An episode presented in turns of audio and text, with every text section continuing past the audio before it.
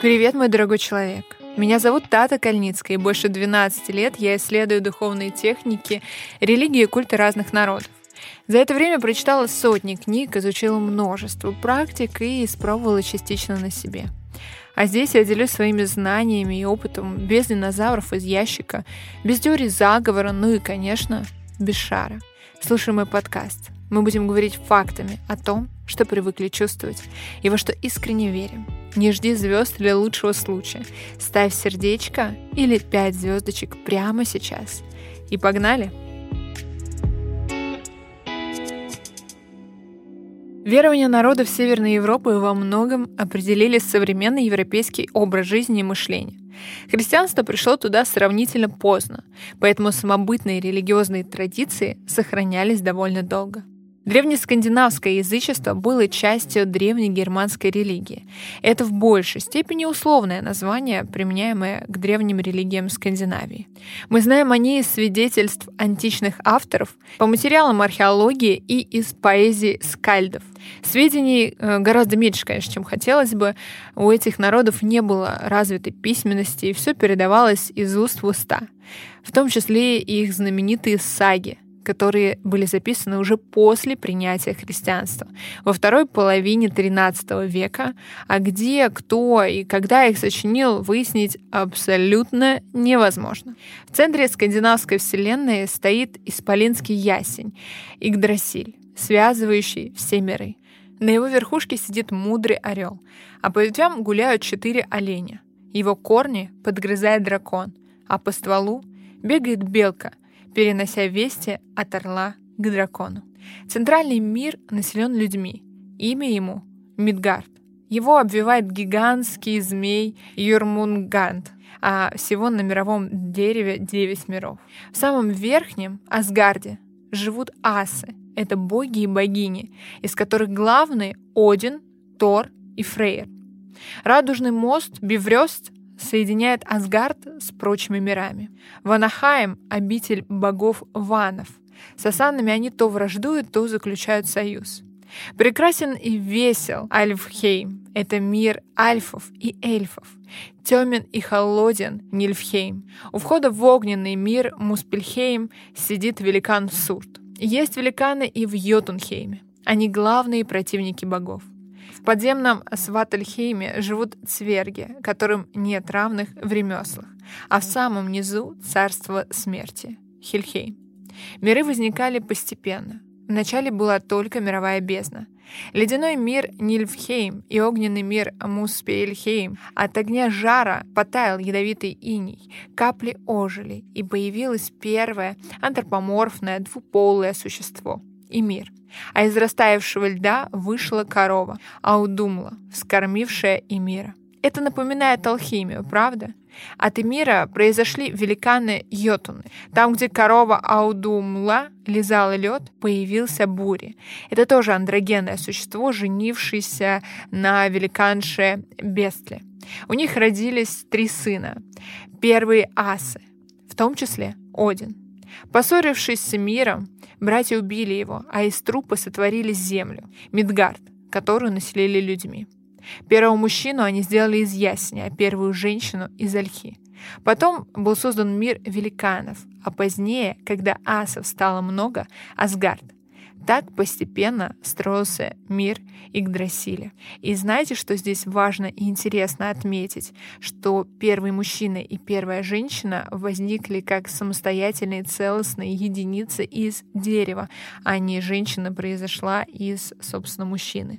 Кстати, если мы будем делать аналогии, например, с христианством, то считается, что все-таки первая женщина, Лилит, она произошла тоже не от Адама, а Бог ее также создал. Но она была слишком непослушная и ушла уже с дьяволом а, вниз, и тогда Бог создал Еву из ребра Адама, чтобы Ева ему подчинялась. Такая тоже интересная история. Итак, Игдрасиль населен а, разными расами, богами, великанами, эльфами, карликами, фантастическими существами. Асы — это верховные боги. Ваны — боги плодородия. Альвы — это духи природы. 12 дев-воительниц составляют свиту Одина. Это валькирии. У источника судьбы обитают три Норны. Это богини судьбы. Они не только придут нить человеческих судеб, но и заботятся об Игдрасиле, лечат его, ведь мир существует, пока стоит исполинский ясень. А существовать мир будет не вечно. Созданные богами чудовища — это змей, Йормугант, э, волк, фенер и другие вырвутся на волю. Из Хелии приплывет корабль смерти. Великаны огненного мира разрушат радужный мост, а от этого разрушится мир людей и мир асов. Произойдет Рагнарёк, конец света, последняя битва между богами, великанами и чудовищами, после которой мир погибнет, но возродится вновь. Выживут несколько богов и одна человеческая пара, от которой произойдет новое человечество. Что касается загробного мира, то воинов, погибших в битве, валькирии сопровождали Волгалу. Это чертог Одина. Там они проводили время в пирах и сражениях, готовясь к Рагнарёку. Умершие от болезни, голода или старости отправлялись в Хельхейм. Оттуда уже не было возврата другой стороны, в некоторых сагах говорится о мертвых, живущих в своих могилах, и о призраках, преследующих живых людей. Здесь тоже важно отметить, что в Скандинавии люди имели высшую благодать, если они умирали в бою. Поэтому они не боялись смерти, они боялись умереть во время сна или от старости, голода, чего бы то ни было еще. Ведь тогда они не смогли бы пойти дальше, у них не случился бы Рагнарёк. Поэтому скандинавские войны были настолько ожесточенными, жесткими, сильными и смелыми. Люди почитали предков и верили, что они влияют на жизни своих потомков из потустороннего мира, что определенные обряды обеспечивают благословение ныне живущим, а за их несоблюдение предки могут навести на семью неудачу. Они приносили к захоронениям еду, напитки и различные предметы, и это мы видим с вами во многих культах.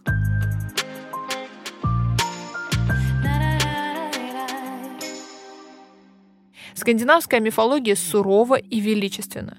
Она соответствует воинскому складу жизни варварских племен, где главные ценности древнескандинавского народа — это храбрость, вплоть до презрения к смерти, строгость семейной морали, уважение к женщинам, святость, гостеприимство. В сагах, мифах и эпосах воспеваются мужество, рассудительность, честность, хотя по отношению к врагу допускается хитрость и даже коварство. Желаемые блага — это победа, слава и богатство. Вместе с тем, в сагах и мифах мы видим яркий фатализм. Никому не суждено уйти от своей судьбы. Над всем господствует неумолимый рок. У древних скандинавов не было ни сложных богослужебных обрядов, ни развитой жреческой иерархии. Религиозная жизнь неразрывно переплеталась с общественной и частной. Религиозным значением было наполнено абсолютно все — от ведения войны до организации быта. Жрецы проводили религиозные церемонии, жертвоприношения, объясняли предзнаменования, ну и участвовали в племенных собраниях и вопросах правосудия. Они не участвовали в сражениях, но перед началом боя выносили на поле знамена из святилищ. Это был военный религиозный ритуал. Жертвоприношения совершали не только жрецы, но и короли и ярлы, крупные феодалы. Храмовых зданий не было. Жертвенники ставили в священных рощах или лесах. Служение богам состояло в основном из жертвоприношений, в том числе человеческих, и гаданиях о воле богов, например, по полету птиц. Особенно ценились гадания по палочкам с гадательными рунами, наделенными магическим смыслом. В магических обрядах применялись талисманы и обереги. Вера в колдовство и заклинания была очень сильной. Из амулетов самым популярным был молот Тора. Изображений богов скандинавы не делали. Только кое-где существовали деревянные идолы грубой формы. Но закат богов все-таки произошел. Им не пришлось сразиться в Рагнарёке. Древнескандинавские верования были вытеснены христианством. Ну, хотя и не совсем. Они переплелись с христианскими представлениями и сохранились в фольклоре. Мир гномов, троллей и эльфов. В Швеции еще в XIX веке можно было найти алтари эльфов. На них люди приносили дары за больных. Присутствовали элементы древней религии в домашней обрядности, сельскохозяйственной деятельности.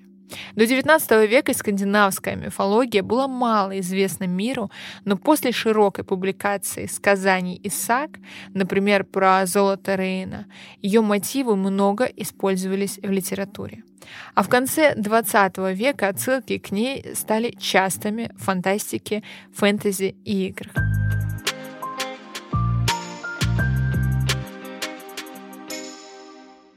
По славянскому язычеству сведений, к сожалению, сохранилось еще меньше, чем по скандинавскому. Причины абсолютно такие же. Отсутствие письменности, уничтожение следов язычества после христианизации – что-то мы узнаем из летописей и житий святых, что-то из свидетельств византийских и арабских ученых, купцов и путешественников, что-то из фольклора, ну и что-то уже из археологических данных. Кстати, есть такая версия, а, ее часто говорят о том, что, мол, у славян не было язычества, потому что об этом а, нет сказаний, а, нет письменных подтверждений. Однако есть абсолютно точно находки археологов, которые подтверждают славянское язычество и его отделение от любого другого. Культ природы был наиболее древним в прославянской религии. Из него к нам пришли персонажи низшей демонологии. Это леши, водяной, русалки, домовые и прочие. Леший хозяин леса, повелевает за лесными зверями. Сам он похож на животное и на человека может менять свой облик.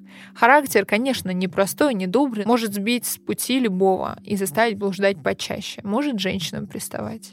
Водяной повелевает обитателями водоемов. Живет он в глубине омытов, тоже похож на животное и на человека, коварен и людей недолюбливает, способен утопить, разрушить плотину, распугать рыбу. Чтобы умилостивить домового, славяне, конечно, приносили ему жертвы. Домовой — это дух-хранитель дома. К человеку относится неплохо, особенно заботится о домашних животных. Но если кого-то не взлюбил, может и вредить, и насаждать. А домового задабривали мелкими приношениями. Это хлеб, каша, чтобы он не пугал людей, животных и не портил ничего в доме. Если угодишь домовому, он и поможет и в работе, и по дому, и предупредит о надвигающейся беде. В общем, с домовыми обходились и обходятся, кстати, даже сейчас очень уважительно. И если переезжали в новый дом, то совершали особый ритуал, приглашая его с собой. А сейчас зачастую просто приглашают домового с собой, и когда переезжают, уже ставят ему там молоко, конфеты, булочки, а на следующий день относят это под дерево. По всей видимости, создание этих и других персонажей связано с представлениями о заложенных покойниках и навиях. Навь — это обитель темных богов, подземный мир не только загромный, но и альтернативная вселенная, существующая по другим законам. А, в целом в славянском язычестве было три мира — это Явь, Правь и Навь. Правь — это мир светлых богов, божественный закон. Навь — это обитель темных божеств, подземный мир. И Явь — это явный земной мир людей — то есть э, некое триединство. И даже когда в славянстве мы говорим о том, что женщины завязывали косы, то есть это, по сути, также три мира, которые ты завязываешь и объединяешь, в том числе в себе. Так вот, по поводу Нави. Если человек умирал неестественной смертью, в пути, от пьянства, самоубийства и тому подобное, считалось, что хранить его в земле нельзя, что земля разгневается на это, поэтому трупы просто закидывались ветками. Люди верили, что от таких покойников можно было ждать эпидемий, засух, наводнений и прочих бед, и что они способны возвращаться в мир живых и доставлять кучу неприятностей. Нави — это вообще неупокоенные души, которые ходят и могут причинить вред живым, наслать болезни, ну или нанести рану. Для защиты от них люди носили обереги, делали приношения, чтобы умилостивить их. А вот хорошие, чистые, умершие почитались как духи предков, заботящиеся о потомках.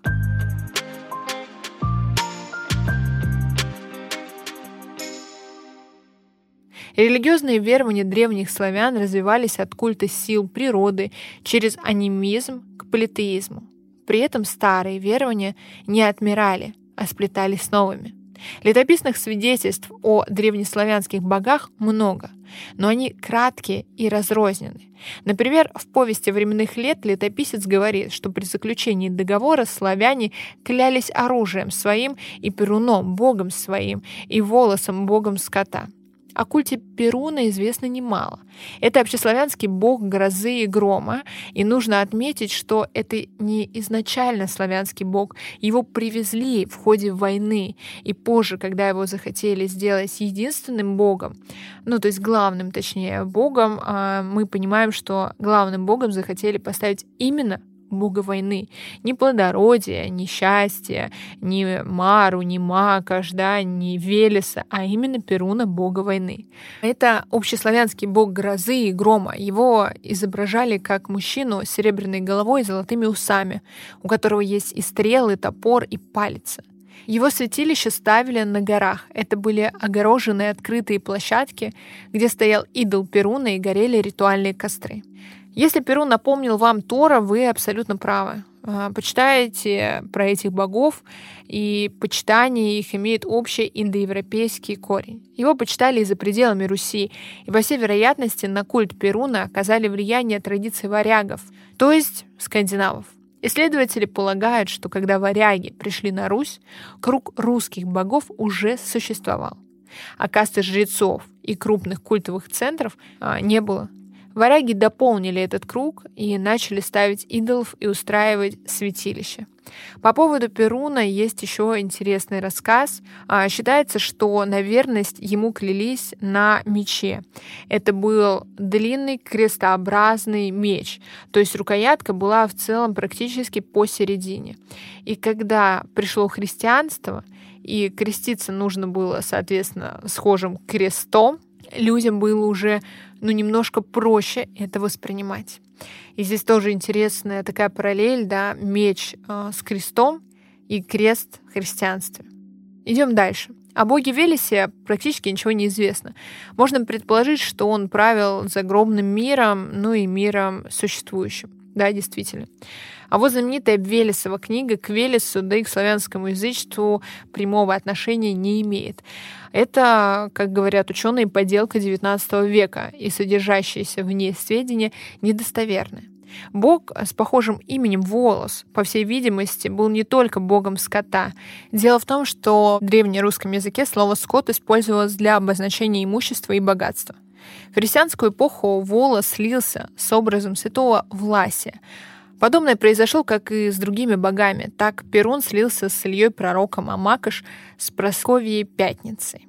Я думаю, еще бог Волос во многом слился с Велесом. И сейчас э, люди, которые занимаются язычеством, во многом почитают Велеса, волосы, сводя его к одному целому, потому что в базовой истории, конечно, Велес — это один из величайших богов а, славянского язычества. В 980 году князь Владимир провел реформу языческого пантеона. Начав княжить в Киеве, он поставил на холме идолы Перуна, Хорса, Дождь Бога, Стребога, Симаргла и Макоши. Там он приносил жертвы. Стребог, возможно, был повелителем ветров, а дождь бог — солнечным богом, сыном бога огня Сварога. Кем были Симаргл и Хорс — загадка. Макаш — единственная известная богиня славянского пантеона. Макаш и Мара. Исследователи считают ее покровительницей урожая богини судьбы, а также она покровительствовала придению и качеству. Из антиязыческих сочинений следует, что поклонялись еще некому роду, в честь которого устраивали ритуальные трапезы, пели особые песнопения, а также считалось, что род был отцом славянских языческих богов. Сами славяне изготавливали идолов из дерева и камня, перед которыми молились и совершали жертвоприношения, в том числе и человеческие, как и скандинавы. Но к моменту принятия христианства это уже, конечно, случалось реже. Ставили их в открытых святилищах, а идолы были настолько важны для языческого культа, что во время христианизации их активно низвергали, волочили по земле, уничтожали, чтобы люди не возвращались к поклонению им. Останки идолов, которые обнаруживают археологи, сохранились достаточно плохо. Ритуалы проводили жрецы-волхвы. Они же занимались гаданиями и предсказаниями. Они позднее активно сопротивлялись христианизации и поднимали народные движения поборников старой веры. Языческие представления и верования сохранялись веками и существуют с христианской верой до сих пор. Ну и частично они, конечно, перешли в фольклор и суеверие.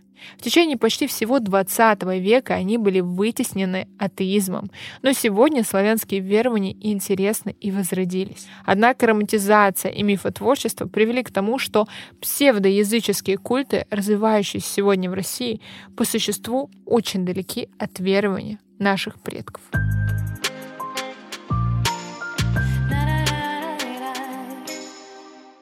Я достаточно плотно и какое-то продолжительное время работаю с а, славянским именно язычеством, нахожу разные места силы, культы и верования, которые пришли к нам от предков. По большей части пытаюсь найти подтверждение в других источниках.